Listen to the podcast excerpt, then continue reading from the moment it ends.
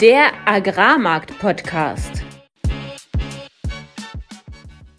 Im heutigen Agrarmarkt-Podcast besprechen wir, warum Saudi-Arabien Weizenmarkt leer kauft, dass die Houthi-Rebellen eventuell eine neue Rohstoffrallye zünden und mit Andreas Schröder von ICIS besprechen wir, wo der Energiemarkt hingeht und dass wir kurz vor einer Gasschwemme stehen. Alles, was wir im heutigen Podcast besprechen werden, sind unsere persönlichen Meinungen von Philipp und von mir und keine Anlageberatung. Willkommen an diesem Donnerstag, dem 21. Dezember. Es begrüßen euch wieder Philipp Schilling, das bin ich, Landwirt und war zehn Jahre im internationalen Agrarhandel tätig. Und mein Name ist Fabian Wirzog. Ich habe 2019 als Agrarhändler in Deutschland angefangen, anschließend in Genf gearbeitet und bin heute Energy Trader in Amsterdam. Ja, es ist aktuell einiges an Aufregung in der Landwirtschaft äh, aufgrund der wunderbaren Politik, die wir aktuell in diesem Lande haben. Genau, äh, die Regierungspläne, Agrardiesel bei Hilfe zu streichen und, und dann auch die Kfz-Steuer einzuführen, quasi für landwirtschaftliche Fahrzeuge, hat natürlich viele in Aufruhr versetzt, auch mich persönlich. Am Montag gab es ja schon ein fettes Statement mit dieser Demo in Berlin und ähm, ich glaube, da muss noch richtig Druck gemacht werden, dass, dass hier nicht einseitig die Landwirtschaft belastet werden kann. Ja, und nicht nur in diesem Bereich sprechen wir aktuell sehr viel über die Energiemärkte, sondern auch im heutigen Interview, wo wir mit Andreas Schröder von ICS, der dort Head of Energy Analytics ist, über die Gas- und Strommärkte in Europa sprechen. Marktupdate. Mativ Weizen auf dem Märztermin handelt aktuell bei 224 Euro gegenüber 223 Euro letzten Freitag und beim Raps auf dem Februartermin mit 430 Euro gegenüber 431,75 letzten Freitag. Also relativ unspektakulär, wenn man sich die Preisbewegungen anschaut und auch unspektakulär, wenn man sich den Markt aktuell anschaut es scheint so, dass alle bereits so Richtung Weihnachten und dann Richtung äh, Urlaubswochen äh, langsam gehen und damit äh, einfach weniger los ist. Allerdings startete am Montag äh, der Markt mit einem ordentlichen Wumms, nämlich es gab diesen Saudi-Tender, den, über den wir ja bereits sprachen letzte Woche über 700.000 Tonnen, der dann aber auf 1,3 Millionen Tonnen abgebucht wurde. Das heißt, erheblich mehr Nachfrage da aus Saudi-Arabien und ähm, genauso kam jetzt diese Woche noch ein Ägypten-Tender rein. Das heißt, Ägypten ist jetzt eigentlich auch wieder im regulären Takt am Markt und kauft. Äh, da ging es um 480.000 Tonnen aus Russland, also, also auch aus der Richtung weiter Nachfrage. Bullische Neuigkeiten beziehungsweise Bestätigung dessen, was schon befürchtet wurde, kam aus Frankreich. Dort hat Agritel reported, dass die Winterweizen-Aussaatfläche für die Ernte 2024 beim Weizen um 530.000 Hektar reduziert werden muss auf aus deren Ansicht 4,24 Millionen Hektar. Ähm, die, das Landwirtschaftsministerium ist da noch etwas darüber und der Grund sind halt die andauernden Regenfälle, die wir ja auch hier in Deutschland erleben. Ähm, Raps hat das nicht mehr so betroffen, der wurde ja, der war ja in der Erde, bevor es so richtig angefangen hat, aber beim Weizen ist doch immens. Auch in Deutschland reden wir über 100.000 Hektar sicherlich. Ähm, ich bin in so einer Ernteberichterstattung äh, vom Niedersächsischen Statistikamt und äh, da war die letzte Schätzung allein für Niedersachsen über 60.000 Hektar und 16,6 Prozent der Winterweizenanbaufläche weniger als im letzten Jahr. Also es ist schon real, obwohl da nicht alle Flächen aus dem Dezember vielleicht schon drin waren. Ansonsten, wenn wir die Ölsaaten anschauen, sehen wir, dass Raps und Soja im Gleichklang sich aktuell kaum bewegen. Ähm, trotz der Rallye am Ölmarkt, sagst du vielleicht gleich noch was dazu, Fabian? Aber ähm, wenn man sich dagegen US-Mais anschaut, hat der auf dem Märztermin jetzt einen neuen Tiefstand erreicht. Ähm, Gründe sind da weiterhin un relativ unterverkaufte Landwirte, ähm, aber auch schlechtere Ethanolmargen mittlerweile.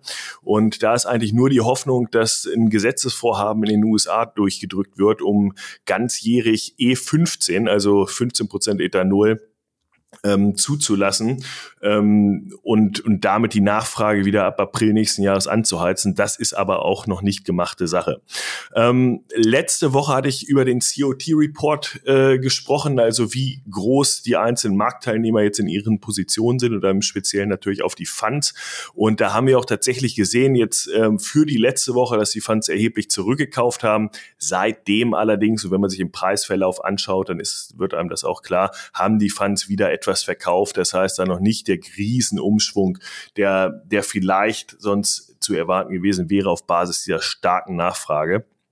Und ähm, wenn wir jetzt auf den Preissprung hoffen, ich glaube, die Endjahresrallye ist jetzt erstmal gegessen für die nächsten Tage.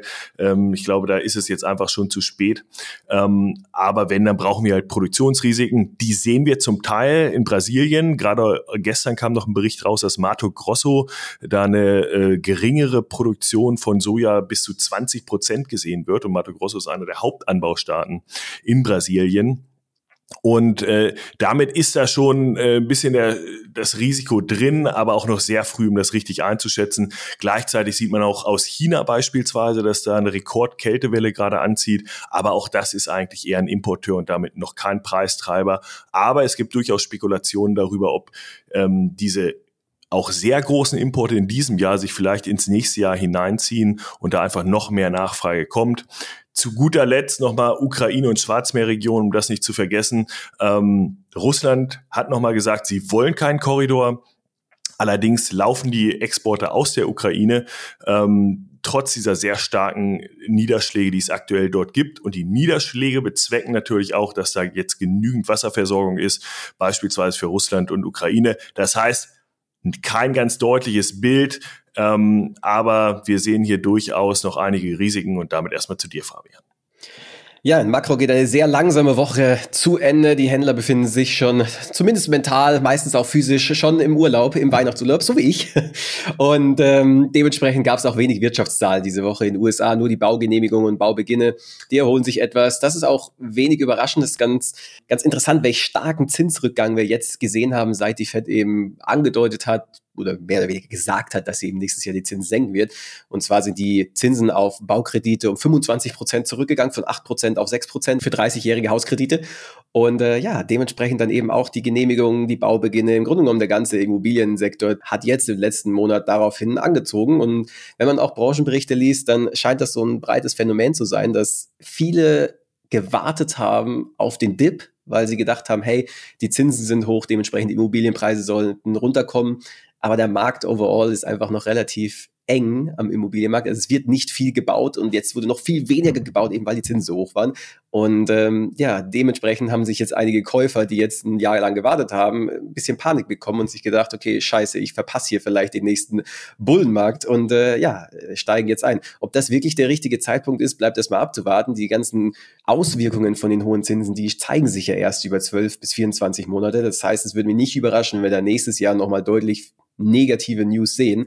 Äh, sieht man ja auch in Europa generell. Also IFO-Index kam raus, überraschend negativ. Daten deuten darauf hin, dass das BIP in Deutschland im, im vierten Quartal negativ wird. Also negatives äh, Wirtschaftswachstum, aktuelle Situation verschlechtert sich weiter, die Erwartungen werden auch ja, stetig negativer. Also es gibt dort wirklich keine positive News und es, es scheint so zu sein, dass es wirklich nur so ein Reflex war, okay, Zinsen runter, oh, jetzt kaufe ich.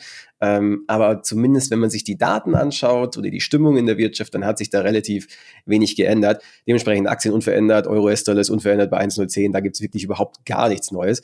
Äh, was aber spannend war, und das hast du schon erwähnt, Philipp, das ist der Ölmarkt. Der ist nämlich um drei Dollar hochgegangen auf 74 äh, Dollar pro Barrel.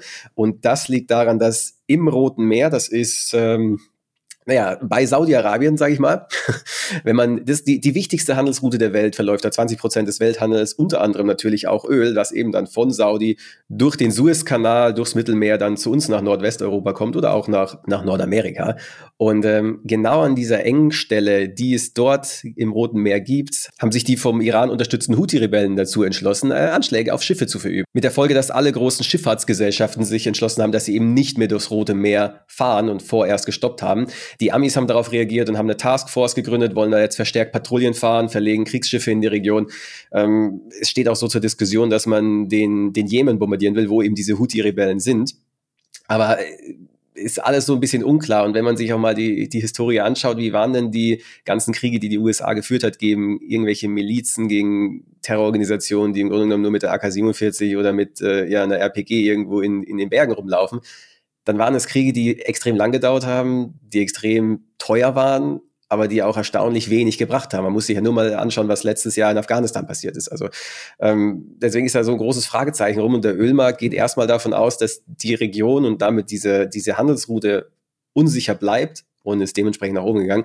Es bietet insgesamt Zündstoff für eine ordentliche Rohstoffrallye, ähm, aber es könnte, wie es halt so häufig ist bei diesen Kriegsnachrichten, auch relativ kurze Beine haben, dass zuerst mal eine, eine Rallye kommt und dann äh, der Markt sieht, hey, okay, ja, dann fährt, nimmt man halt die Alternativrouten um, um Südafrika rum. Das ist teurer, ja, aber ähm, es, es, ist, es birgt jetzt nicht so den riesigen Sprengstoff, dass überhaupt kein Öl mehr in die westlichen Welt kommt. Es dauert halt nur länger und die Fracht wird teurer, aber es bedeutet nicht, dass wir kein Öl mehr haben. Und ähm, ja, das war auch wirklich so das einzige große Ereignis in der Makrowelt in der vergangenen Woche. Und damit gehen wir direkt rein in ein spannendes Interview über die Energiemärkte in Europa. Deep Dive.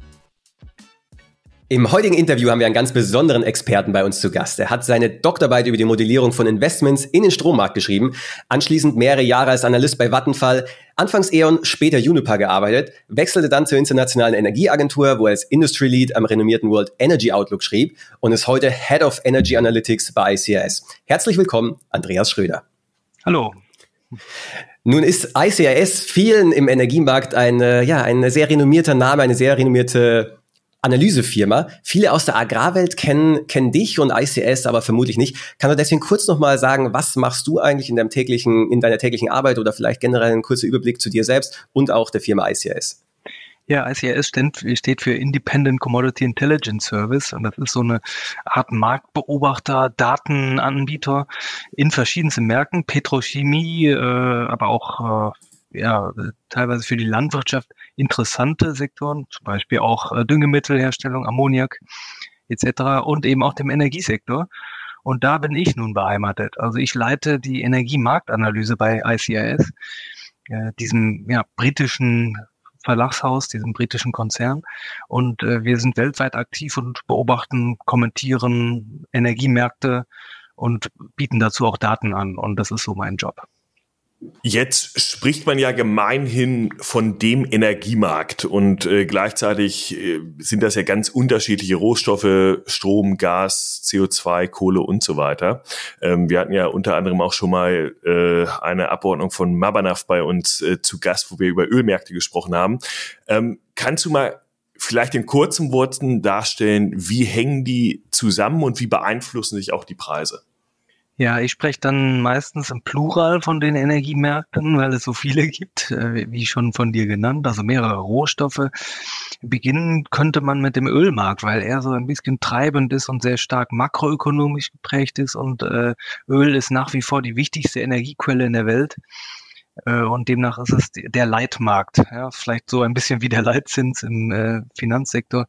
So ist eben der Ölpreis äh, der wichtige Indikator für alle anderen Sektoren auch.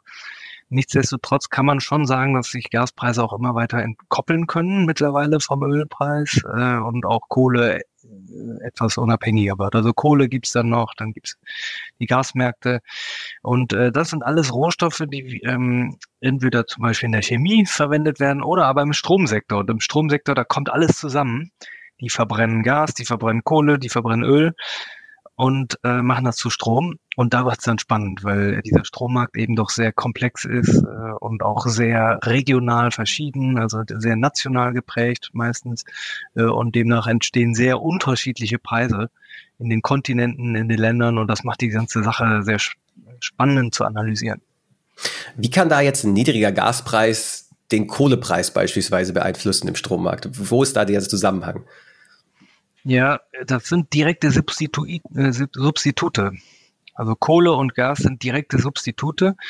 Vor allem im Stromsektor kann man das eine ersetzen durch das andere. Also ein Kohlekraftwerk fährt runter, wenn der Gaspreis günstig ist, weil der Betreiber dann lieber sein Gaskraftwerk anschaltet.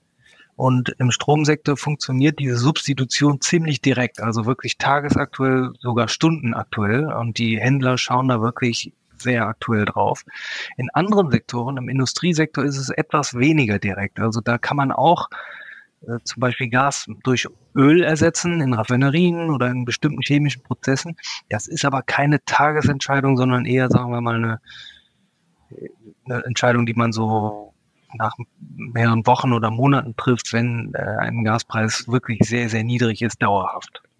Und In dem Bezug spielt ja im letzten Jahr auch die Ukraine eine sehr große Rolle. Ähm, wie, wie hat sich da dieser Markt nochmal verändert? Also was, was ist heute anders, als es vielleicht vor dem Ukraine-Krieg der Fall war? Der Ukraine-Krieg war eine Zäsur für den Gasmarkt. Vorher haben wir immer geglaubt, dass Russland ein stabiler Lieferant von Gas ist. Ähm, und Russland ist der größte Lieferant gewesen in Europa. Einer der größten Gasproduzenten der Welt sogar wenn nicht sogar der größte.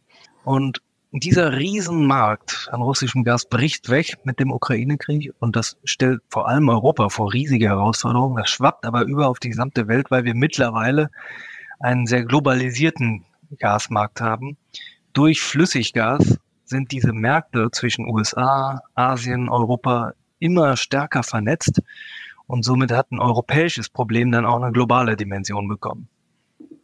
Und wenn man sich jetzt mal nur den europäischen Strommarkt anschaut, wir, wir, wissen alle, dass die Preise sehr stark angestiegen sind, nachdem der Krieg ausgebrochen ist und zwischenzeitlich äh, jetzt auch wieder deutlich nach unten gekommen sind. Wenn man sich mal so strukturell den ganzen Strommarkt anschaut, kann man es so weit vereinfachen, dass man wirklich sagt, okay, wir haben halt kein Gas mehr und jetzt nutzen wir Kohle? Oder gibt es da auch noch mehr Veränderungen, die jetzt da in den letzten zwei Jahren passiert sind? Also die größte Veränderung in den letzten Jahren ist sicherlich der Zubau von erneuerbaren Energien. Der prägt diesen Markt äh, wie kaum etwas anderes, äh, führt auch zu deutlich mehr Volatilität im Markt, weil eben die Erneuerbaren, also vor allem Wind und Solar, sehr volatil und kaum berechenbar sind. Das ist der größte Faktor. Dann gibt es in Deutschland nochmal Spezifika mit dem Atomausstieg und dem äh, Kohleausstieg. Aber man kann nicht pauschal sagen, dass jetzt ähm, die Kohlekraftwerke alle dauerhaft hochgefahren wurden. Sie wurden zur Reserve bereitgestellt und ja, es gab stellenweise mehr Kohleverbrauch, als es hätte sein müssen. Aber es ist nicht ein großflächiger Effekt, der jetzt dauerhaft äh, da sein wird, sondern es ist schon so, dass die Erneuerbaren viel viel ersetzen an alter äh, Kraftwerkskapazität, aber eben nicht alles. Und jetzt ist die große Frage, die Schlüsselfrage für die kommenden Jahre, wie ersetzt man diese Lücke? Die entsteht an kalten Wintertagen, wenn, äh, ja, wenn die Sonne nicht scheint, der Wind nicht weht, da entstehen Lücken und die muss man irgendwie ab, äh, abdecken. Und da ist die große Frage mit, was macht man das? Wenn man nicht die Atomkraftwerke hat, wenn die Kohle immer weiter zurückgeht an Kapazität, dann muss man irgendwas anderes zubauen. Also seien es Batterien oder äh, sonstige gesicherte Kapazitäten und da, da kommt jetzt eben wieder Gas ins Spiel. Genau, da, da würde eigentlich meine nächste Frage dann auch direkt hingehen, weil es, dieses Thema wird ja unheimlich emotional auch geführt, auch un, also politisch, ideologisch auch häufig geführt. Ähm, aber was sagt der Markt? Also wie reagiert der Markt letztendlich auf diese hohe Bereitstellung von äh, Wind und Solar? Und äh, was, was werden die Faktoren sein, die das Problem lösen? Also der Markt reagiert da sehr berechenbar auf erneuerbare Energien. Also äh, wir haben mittlerweile deutlich bessere Vorhersagemodelle im Bereich der Windkraft und der Solarkraft. Da hat sich enorm viel getan in den letzten Jahren. Jeder äh, größere Energiehändler hat mittlerweile mehrere Wetteranalysten auch. Es kommt immer darauf an, dass man die besten Wetterprognosen hat, äh, die frühesten Prognosen, die genauesten und so weiter. Dann kriegt man auch die Preise richtig, weil die Erneuerbaren einfach den Markt prägen derzeit. Und dann kommt es dann in zweiter Linie darauf an, äh, wenn sie, äh, wenn die Erneuerbaren, was die Erneuerbaren nicht schaffen, diese Lücke, durch was wird sie gefüllt? Durch Kohle oder Gas? Also diese Lücke wird immer kleiner, aber sie wird durch irgendetwas gefüllt werden müssen. Und darauf stellt sich der Handel auch ein. Also diese, diese Momente abzugreifen, wo die Preise eben sehr interessant sind, weil sie dann in die Höhe schießen. Darauf sind äh, Händler spezialisiert und äh, über, darüber finanzieren sie auch ihre Margen dann. Ja, was du, was du, glaube ich, ansprichst, was dahinter liegt, ist vielleicht auch mal für den Zuhörer, wenn die Sonne scheint und wenn der Wind scheint, dann ist der Strompreis eben, weil so viel Erneuerbare reinkommen, sehr niedrig. Wohingegen, was du vorhin auch schon erwähnt hast, wenn das eben nicht der Fall ist, wenn es neblig ist, wenn kein Wind weht, ja, dann müssen halt die konventionellen Kraftwerke auf Volldampf laufen und dementsprechend ist der Strompreis recht hoch. Und jetzt kann ja der eine oder andere findige Unternehmer auf die Idee kommen, hey, warum eigentlich nicht äh, buy low, sell high, günstig kaufen, teuer verkaufen? Die Frage ist bloß, wie man, wie man am Ende dann den Strom speichert. Korrekt, die Speicherfrage ist die große ungelöste Frage im Stromsektor. Und äh, ich ich muss sagen, sie wird wahrscheinlich auch nicht so schnell gelöst werden. Man hat zwar Ansätze mit Elektrofahrzeugen, die als kleiner Puffer genutzt werden können. Wir haben Nachfrage, Laststeuerung, auch kleinere Puffer. Aber wir haben eben keine großflächigen Batteriespeicher, die wirklich für, sagen wir mal, mehrere Tage wirklich speichern können und das auch im großen Ausmaß. Das heißt, Fazit am Ende ist Strom so richtig langfristig nicht speicherbar und das ist das große Problem vom Elektrizitätssektor. Und da kommen dann, das wäre dann sozusagen die Nische von anderen äh, Energieformen, wie zum Beispiel molekülbasierten äh, Energieformen, also Wasserstoff äh, oder, oder Erdgas oder anderen. Und bei Gas sind wir ja eigentlich auch schon wieder bei einem Thema, das dann auch direkt die Landwirte betrifft. Ich meine, klar, Landwirte sind auch mehr und mehr Stromproduzenten, deshalb ist das natürlich auch ein Riesenthema. Aber wenn wir jetzt konkret bei der landwirtschaftlichen Produktion sind, sind wir schnell beim Dünger, beim Stickstoffdünger da als Hauptpreistreiber und der hängt natürlich auch sehr stark am Gaspreis. Ähm, die letzten zwölf Monate hat der sich ja auch extrem volatil, also schwankend verhalten. Ähm, was, was waren da die wesentlichen Treiber? Du hast ja Russland schon angesprochen, aber was darüber hinaus? Also wir hatten im Jahr 2022 rekordhohe Gaspreise, die wir nie zuvor gesehen haben und auch so gar nicht erwartet hätten durch diesen Ausfall der russischen Lieferung und der Spekulation drumherum. Ja.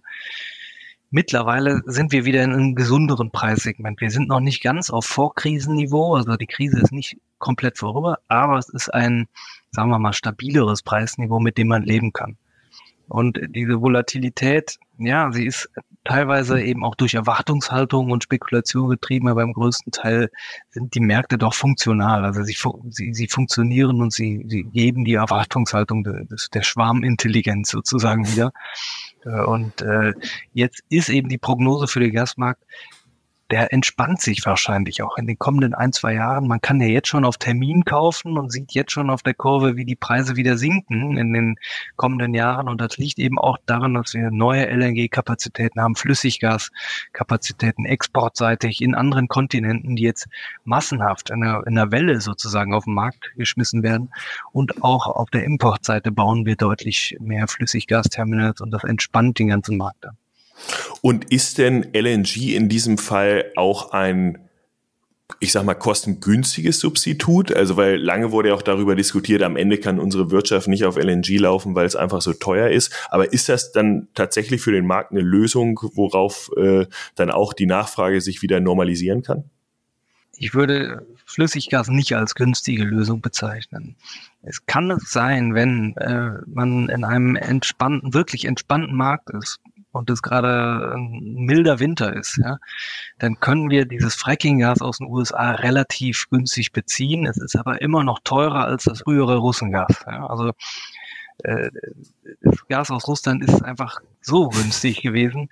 Es ist eben auch technisch nicht aufwendig. Ja. Das ist ja landbasiertes äh, Gas, wo man nur anzapfen muss und dann eben über eine Röhre dann transportiert. Das ist sozusagen die einfachste Form der Produktion und selbst norwegisches Gas, was dann unter Meer noch äh, geliefert wird, äh, auch das ist deutlich günstiger als irgendwas, was verschifft wird äh, durch die Verschiffung, die Liquefizierung, also die Verflüssigung und dann die Regasifizierung gehen eben auch hohe Verluste damit einher und das sind die Kostentreiber dann für, für Flüssiggas. Zudem kommt auf dem Schiff, kommen dann auch noch diese sogenannten Boil-Off-Verluste, also 0,1 Prozent pro Tag und die zählen dann auch eine Rolle. Du hattest bereits gerade angesprochen, das Gas kommt jetzt aus Norwegen, das Gas kommt aus USA. Sind wir jetzt anstatt von einem Land abhängig, das vorher Russland war, sind wir jetzt abhängig von im Wesentlichen von zwei, nämlich von Norwegen und USA? Oder gibt es noch weitere Produzenten beziehungsweise Exporteure, von denen wir unser Gas beziehen? Ja, man kann kritisieren, dass wir die eine Abhängigkeit durch eine andere ersetzen, nämlich die Abhängigkeit von einem sehr volatilen Flüssiggas-Weltmarkt. Und der ist volatil, der ist zwar berechenbar, aber er schwankt eben auch stark mit irgendwelchen globalen äh, Entwicklungen, die Verflechtungen sind stark, reichen bis hin zu Australien. Wenn da irgendwelche Streiks geschehen, wie jetzt im September, dann schwappt das schon rüber nach Europa.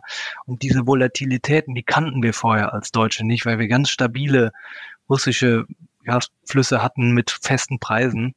Äh, und, und das ist eben neu für uns. Also es ist aber, ich würde sagen, keine Abhängigkeit in dem Sinne, weil wir in einen Flüssiggasmarkt gehen, der eben doch sehr diversifiziert ist, wo man den einen durch einen anderen Anbieter ersetzen kann, wo im Übrigen auch Russland noch eine Rolle spielt, aber eben auch USA und Katar als äh, der größte Produzent. Also da gibt's mehrere Akteure, die man auch gegeneinander ausspielen könnte, wenn es dann wirklich Schlag auf Schlag kommt. Und wir hatten ja begonnen mit Dünger und der Einfluss quasi, den Gas hat auf den Düngerpreis und auf den Düngermarkt. Wie ist denn das andersherum? Sind die Düngerproduzenten ein relevanter Teil der Gasnachfrage oder ist das eher ein kleiner Teil, der eine untergeordnete Rolle spielt? Ja, sie sind relevant. Ähm, wir schauen uns vor allem die Düngemittelherstellung, ja, die, also Fertilizer Production in Europa an und auch weltweit. Es gibt zum Beispiel Länder wie Indien, wo, wo Gas fast nur in dem äh, äh, Düngemittelbereich verwendet wird oder ganz prioritär und da auch priorisiert wird, preislich. Also die kriegen dann Zuschüsse und Subventionen. In Europa ist das nicht der Fall. Wir haben hier einen freien Markt, aber der, der, die Düngemittelhersteller sind da relevant und wir gucken uns schon den Industrieverbrauch an. Wir haben etwa ein Drittel vom Gasverbrauch in Europa ist Industrie und davon ist nochmal ein signifikanter Teil von diesem Drittel ist äh, dieser Bereich Ammoniak, also äh, Ammoniak und Methanol, also chemische Industrie. Und somit sind die Düngemittelhersteller ein wichtiger Indikator und sie reagieren auch stark auf Gaspreise. Ähm, Deutschland zum Beispiel mit SKM, als die dann geschlossen hatten, das merkte man schon auch in der Gasnachfrage in Deutschland. Ne? Also äh, solche Faktoren sind signifikant und auch BASF als äh, Düngemittelhersteller, aber sie sind nicht der einzige Treiber. Dafür ist dann doch der, der Gasverbrauch in Deutschland zu vielfältig. Aber wenn wir in, in Länder schauen, wie zum Beispiel Litauen war es, äh, da spielt dann Düngemittelherstellung wiederum eine sehr signifikante Rolle im nationalen Gasverbrauch. Also es ist dann so unterschiedlich ne, von Land zu Land. Weil als die Düngemittelpreise so hoch waren, hat man ja gehört, dass eine Düngemittelfabrik nach der anderen zugemacht hat. Jetzt ist der Gaspreis aber doch deutlich gefallen, vor allem auch jetzt in den letzten, äh, ja, im letzten zwei Monaten, anderthalb Monaten um fast 50 Prozent runtergekommen. Fahren diese Werke dann jetzt wieder an? Ja, wir hatten uns das mal angeschaut. Ähm, also äh, ich weiß jetzt aber nicht genau, zum Beispiel, nehmen wir als Beispiel SKW Piesteritz, die, die mhm. äh, Anlagen sind runtergefahren worden und ich weiß nicht, ob sie jetzt wieder laufen, aber ähm, laufen wieder. Äh, ja, äh, also dauerhafte Stilllegungen gab es da wohl nicht, außer bei BASF. Die hatten wohl eine dauerhaftere äh, Stilllegung angekündigt. Also ja, ich kann es nicht pauschal wirklich beantworten, äh, weil es dann auch von Anlage zu Anlage unterschiedlich ist. Aber ja, die, man kann sagen, die Düngemittelhersteller reagieren auf die Gaspreise. Sie reagieren nicht tagesaktuell, sondern sie brauchen eine etwas stabilere ähm, äh, Preislage, denn ein Düngemittelwerk stellt sich eben nicht mal eben einen Tag an und dann wieder aus, so wie ein Kraftwerk etwa, sondern da braucht man wirklich Monatsstabilität mindestens. Und wenn wir das dann auch beziehen auf die Gesamtindustrie, also viele verarbeitende oder agrarrohstoffverarbeitende äh, Firmen haben oder Verarbeiter haben ja auch auf Gas gearbeitet. Zum Teil konnten sie dann bei Zuckerherstellern war das zum Teil der Fall auf Öl auch relativ schnell wieder umstellen, aber größtenteils halt auf Gas basiert. Und wir sehen eigentlich schon, dass die Auslastung der Werke, Zucker jetzt mal wieder ausgenommen, Spezialfall, aber auch nicht so hoch ist. Und äh, das liegt natürlich mit der Gesamtnachfrage irgendwie im EU nach äh, verschiedensten Produkten zusammen. Aber kann man da was ableiten, dass man sagt, aufgrund der hohen Gaspreise war jetzt äh, die Produktion der Industrie nicht so hoch und jetzt wird sie wieder besser oder ist das noch verfrüht zu sagen? Ja, wir schauen uns die Gasnachfragedaten jeden Tag an und sind komplett über, erstaunt darüber, wie schwach die Nachfrage weiterhin ist dieses Jahr ähm, vor allem im Industriesegment, das ist die große Überraschung 2023, wie schwach die Industrie ist, dass sie immer noch nicht wieder hochgefahren ist. Mittlerweile stellen wir uns die Frage, wie viel davon ist wirklich dauerhafte Stilllegung, also Pro Production Destruction, wie wir so sagen. Ähm, äh, das kann man nicht beurteilen, weil wir nicht Zugang haben zu allen Entscheidungsräumen und allen Managern, die das entscheiden für sich. Aber äh, wir sehen es in den Daten und ähm, äh, diese Industriegasnachfrage ist bei weitem nicht mehr da, wo sie früher war und ich sehe es derzeit auch nicht wieder so schnell zurückkehren. Das heißt, wir haben eine Situation aktuell, wo die Nachfrage relativ schwach ist, sie sich wahrscheinlich jetzt auch perspektivisch nicht dramatisch erholen wird. Wir kein Pipeline-Gas mehr aus Russland haben, sondern jetzt viel mehr dem volatilen Weltmarkt für LNG ähm, ja, ja ausgesetzt sind, der aber erstaunlich viel ähm, LNG nach Europa eben aktuell liefert. Jetzt kann man sich ja die Frage stellen, äh, Christian Telinski, der bei uns mal hier im Interview war und über Ölsaatenmärkte gesprochen hat, hat das so schön beschrieben, dass es diesen Zyklus gibt von hohe Preise führen zu hoher Produktion, das führt wiederum zu niedrigen Preisen, die niedrigen Preise wiederum zu niedriger Produktion und dann beginnt das Ganze, Ganze von vorne. Ähm, Dementsprechend sollte eigentlich die Hochpreisphase jetzt im Gasmarkt dazu geführt haben, dass eben die Gasproduktion deutlich ausgeweitet wird und auch die LNG, der LNG-Export nach Europa. Heißt das dann am letzten endlich, dass wir jetzt eigentlich vor einer Situation stehen, wo wir bald nicht mehr von Gasknappheit sprechen, sondern von der Gasschwemme? Man kann das auch sagen, diese Schweinezyklen nennt man sie ja manchmal im makroökonomischen Bereich.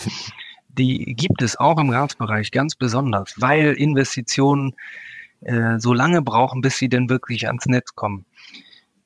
Nehmen wir die Exportterminalanlagen, die jetzt massenweise gebaut werden in Katar, in USA, in Afrika, die kommen dann in zwei, drei Jahren auf den Markt und dann führt es zu dieser Schwemme an äh, Flüssiggas äh, und somit dann niedrigen Preisen. Und wir hatten schon mal so eine Phase. Wir kommen aus einer Dekade von sehr niedrigen Gaspreisen. Daran hat man sich gewöhnt und plötzlich kam dieser Schock jetzt durch den Ausfall der russischen Lieferung. Ja, und jetzt blicken wir aber wieder auf dem Terminmarkt jetzt schon auf eine Phase der Entspannung, wo in zwei Jahren deutlich günstiger wieder Gas zu haben ist.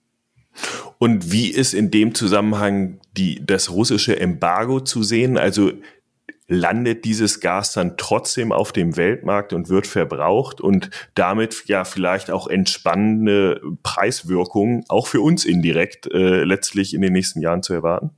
Das Spannende ist, dass dieses Embargo auf der Ölseite ähm, schwieriger ist, weil das russische Öl da über Schiffe auch an andere Kunden kommt, zum Beispiel in Indien. Ja. Ähm, äh, das Embargo wirkt aber insofern, als dass man den Preis kappen konnte bei Öl. Das betrifft den Ölmarkt. Also ich würde sagen, da funktionieren die Sanktionen, sie sind aber schwierig. Im Gasbereich hat Russland einen strategischen Nachteil. Sie sind nämlich abhängig von Europa. Ähm, sie können nicht einfach so ihr westsibirisches Gas woanders hinschicken, weil es ist leitungsgebundenes Gas. Es kann nur nach Europa, es kann nicht mal eben nach Ostasien. Und diesen strategischen Nachteil versucht Putin jetzt anzugehen, indem er neue Flüssiggas-Export-Terminals baut und indem er auch die Verbindung nach Ostasien verbessert. Innerrussische Verbindungen sind das, also von Westsibirien in Richtung China. Aber das dauert auch noch Jahre, bis, bis wir dann soweit sind. Was sich nach einer sehr ernüchternden Perspektive für jeden Gasbullen da draußen anhört. Gibt es nicht irgendeine Perspektive, wo man sagen kann, hey, das könnte oder müsste passieren, dass der Gaspreis doch nochmal eine gehörige Rallye hinlegt? Also es gibt erstmal immer kurzfristige Effekte. Äh, wir können Ausfälle sehen von norwegischer Infrastruktur, von Produktionsanlagen. Wir können kalten Winter haben. Solche Effekte spielen schon mal eine Rolle und dann schießen die Preise auch schnell wieder mal fünf oder zehn Euro die Megawattstunde hoch. Es gibt natürlich auch Szenarien, geopolitische Szenarien wie eine Zerstörung von Infrastruktur, von Unterwasserröhren etwa. Das wäre nochmal ein deutlicher Preistreiber. Und es gibt eben auch Szenarien der Ausfälle von Flüssiggasexportanlagen. Wir hatten Freeport LNG in Ausfall äh, im Jahr 2022. Das ist der größte oder eins der größten Exportterminals in den USA. Etwa 20 Prozent vom Export da. Äh, und ja, sowas ist dann auch ein Preistreiber. Das hatten wir auch letztes Jahr gesehen. Das hatte einen, entscheidenden Effekt. Äh, wurde dann aber im Schatten gestellt von den ganzen russischen Entwicklungen. Nur solche, solche Preistreiber muss man eben auch beobachten und da, das ist unser Job sozusagen als Analysten. Und jetzt hatten wir letzte Woche auch relativ intensiv über das Zinsumfeld gesprochen und dessen Einfluss auf die globale Nachfrage. Ähm, wie seht ihr das? Könnte dieser Markt auch getrieben werden von einer stärkeren Energienachfrage insgesamt global, global aufgrund von niedrigeren Zinsumfeld oder ist das eigentlich unwahrscheinlich, dass wir dadurch große ähm, ja, Preisanstiege sehen, weil, weil jetzt die Nachfrage so vielleicht wieder stärker wird? Oder seht ihr es einfach anders? Also wir blicken nicht so sehr direkt auf ein Zinsniveau, Das ist vielleicht eher für Entscheidungen im Investitionsbereich relevant und somit für Märkte dann in zwei, drei Jahren. Aber worauf wir schauen, sind sehr wohl makroökonomische Entwicklungen, vor allem in China und Ostasien. Das interessiert uns sehr, weil das direkte Auswirkungen hat auf jetzt. Und da schauen wir aber vor allem auf so Dinge wie, ja, jetzt, jetzt zu Jahresbeginn war es, äh, wie schnell kommt äh, China aus dem Corona-Lockdown raus. Jetzt ist die Frage, wie schnell wächst China dieses Jahr und nächstes Jahr.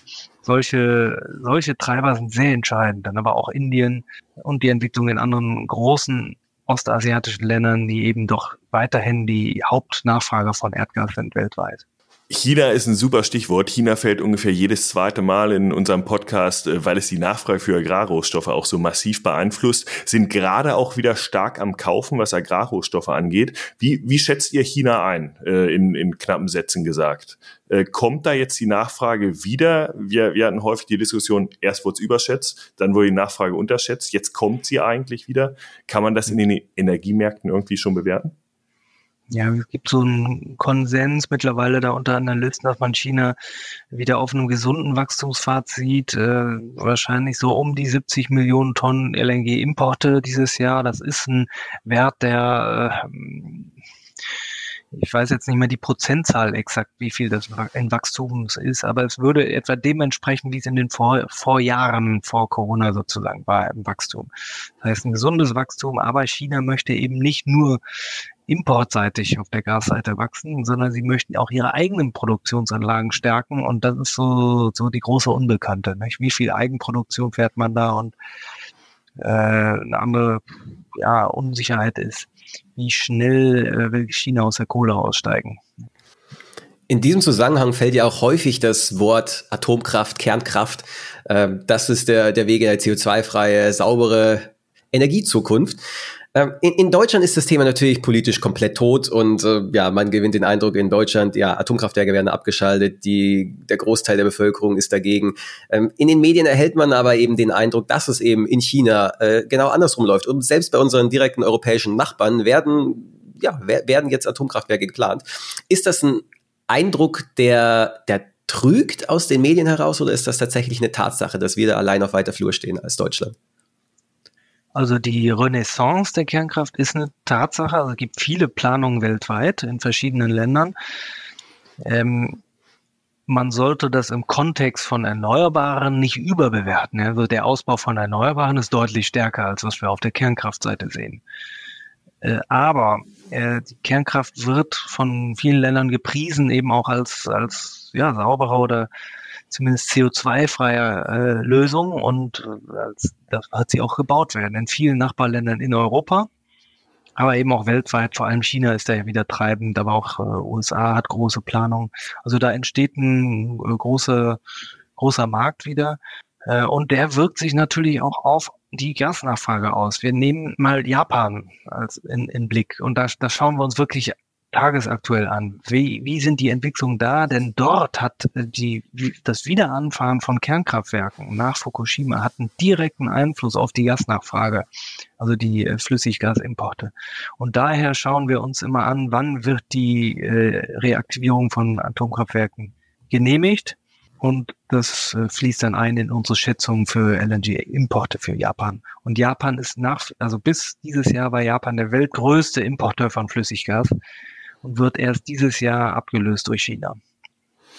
Und wenn wir jetzt abschließend euch nochmal fragen nach einer Einschätzung über die nächsten Monate, was, was seht ihr im Energiesektor vielleicht insgesamt? Ähm, du, du hast ja schon den weiteren Ausblick gegeben und auch so eine Stimmung mitgeteilt, aber wenn, wenn du es nochmal zusammenfasst, was, was ist dein Eindruck für die nächsten Monate? Es hängt vieles davon ab, wie jetzt der Winter wird. Es zeichnet sich ab, wir haben einen milden Winter bis dato in der nördlichen Hemisphäre, auch in Asien. Und äh, sowas kann dazu führen, dass wir dann doch die Speicher relativ gefüllt haben werden am Ende dieses Jahres äh, im Gasmarkt. Das wird dann auch den Strommarkt mit entspannen und somit wird, wird dann in der allgemeinen Debatte Energie vielleicht gar nicht mehr vorkommen, weil es nicht mehr knapp ist. Das ist die Hoffnung. Es hängt aber sehr davon ab, wie, wie das Wetter ist. Ja, also es ist insofern äh, unsicher. In den kommenden Jahren aber blicken wir tatsächlich auf einen Markt, der ja deutlich jetzt nochmal deutliche Investitionen gesehen hat, gasseitig. Es kommen sehr viele neue Projekte ans Laufen. Das ist ein großer, wenn man so will, fossiler Login, sagen die Umweltverbände gerne. Also wir haben viel fossile Infrastruktur, die jetzt gerade neu gebaut wird äh, und die dann da erstmal ist und dann wollen, will die sich rentieren, also bietet man dann sehr günstig fossile Energie an. Ich rechne damit, dass äh, fossile Energiepreise nicht unbedingt teuer werden oder nicht unbedingt hochgehen müssen in den kommenden Jahren, äh, jedenfalls nicht massiv. Sie können aber künstlich verteuert werden durch CO2-Preise. Ja, und da wird die Politik eben intervenieren. Wenn fossile Preise zu stark sinken, dann wird man gegenhalten durch höhere CO2-Preise, wie zum Beispiel jetzt die Bundesregierung das auch tut mit ihrem neuen äh, ja, Haushaltsdeal oder wie man so will. Danach kann nichts mehr kommen. Ich glaube, das ist eine Einschätzung, die, äh, die auch zeigt, was, was Politik dann letztendlich ausmachen kann, vielleicht auch für die Wettbewerbsfähigkeit, äh, gerade wenn wir auch über Landwirtschaft sprechen. Da bahnen sich ja jetzt auch große Proteste an, genau aus diesen Gründen, die du beschreibst. Ähm, aber auch langfristig sicherlich ein Ausblick, den man mit einbeziehen muss. Deshalb vielen Dank, Andreas, für deine Einschätzung, auch für diesen komplexen Überblick äh, in diesen Markt, der, der eigentlich alles weitere auch mit beeinflusst. Du hast gesagt, Öl ist ja äh, die Leitenergie für die Energiemärkte und so sind die Energiemärkte auch immer so ein bisschen äh, Taktgeber für die Agrarmärkte. Und äh, ja, damit vielen Dank für dein Interview heute. Danke für die Einladung. Wenn euch die heutige Podcast-Folge gefallen hat, dann lasst uns gerne einen Like, einen Kommentar auf Instagram da, teilt die Folge und wenn ihr spannende Interviewgäste habt oder selbst gerne einmal in die Show kommen wollt, dann schreibt uns über Social Media oder an studio.agrarmarktpodcast.de.